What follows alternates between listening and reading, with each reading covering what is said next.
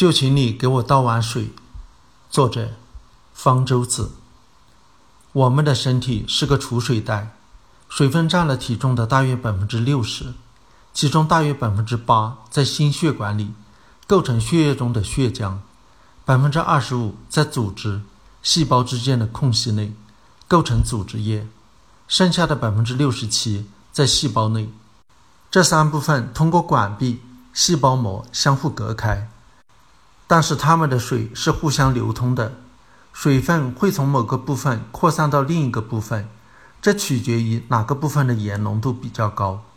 水会穿过半透膜，自动从低浓度溶液渗透到高浓度的溶液，直到渗透压达到平衡。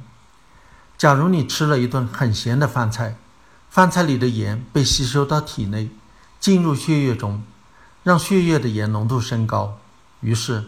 渗透平衡被打破了，组织液里的水分扩散到血液中，组织液中的水减少了，其盐浓度也就相应的升高。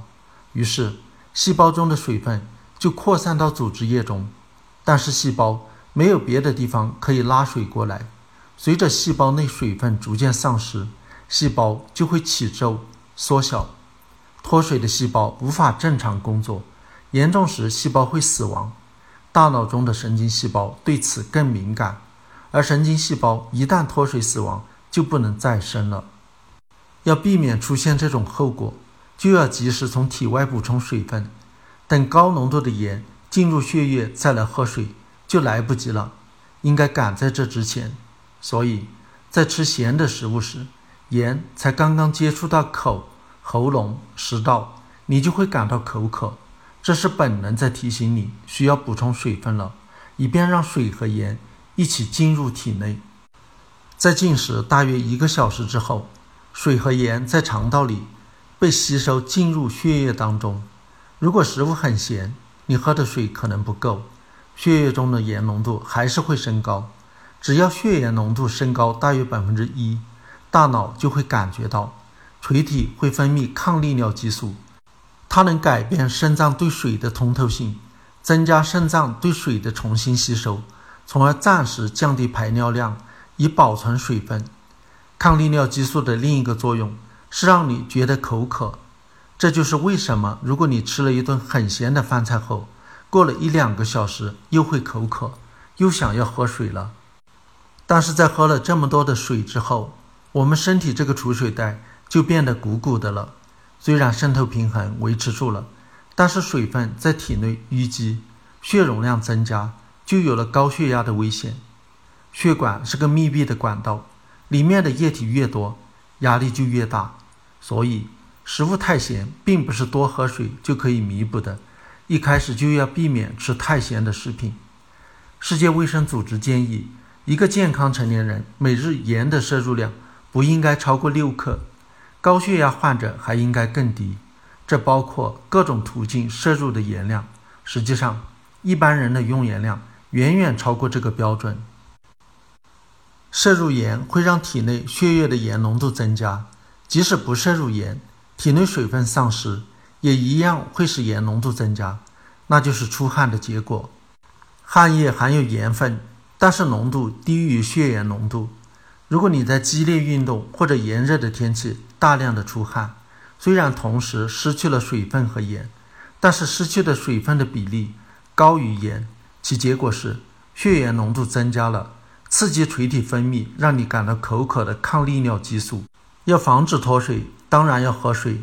在大量出汗的情况下，还应该补充点被汗液带走的盐。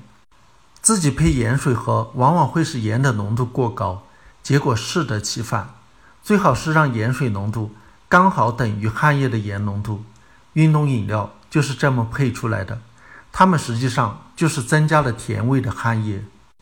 除了出汗，身体还有另一个丧失水分的途径——排尿。在正常情况下，这不是个问题，因为大脑会根据情况通过抗利尿激素控制肾脏调节尿量。例如，在大量出汗时，通常不会尿急，但是也有因为排尿过多导致脱水的时候，例如喝酒。酒精是一种利尿剂，它抑制了抗利尿激素的分泌，使肾脏对水的重新吸收减少，尿量大为增加。喝下一杯啤酒会产生三杯的尿，所以喝酒容易让身体，尤其是大脑脱水。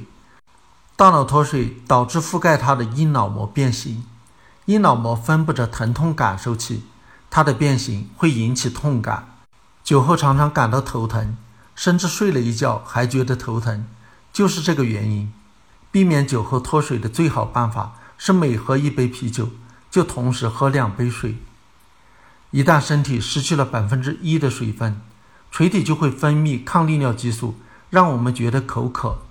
对一个体重六十公斤的人来说，也就是失去六百毫升的水分。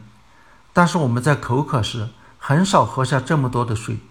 在喝下一杯水后，血盐浓度的迅速下降会促使大脑暂时停止分泌抗利尿激素，让我们不再觉得口渴。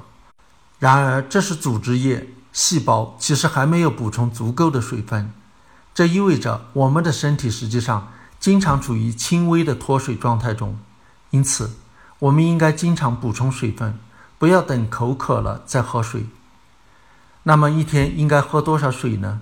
成年人一天的尿量大约是一点五升，呼吸、流汗、排便又失掉了约一升水，这样一天至少要补充二点五升水。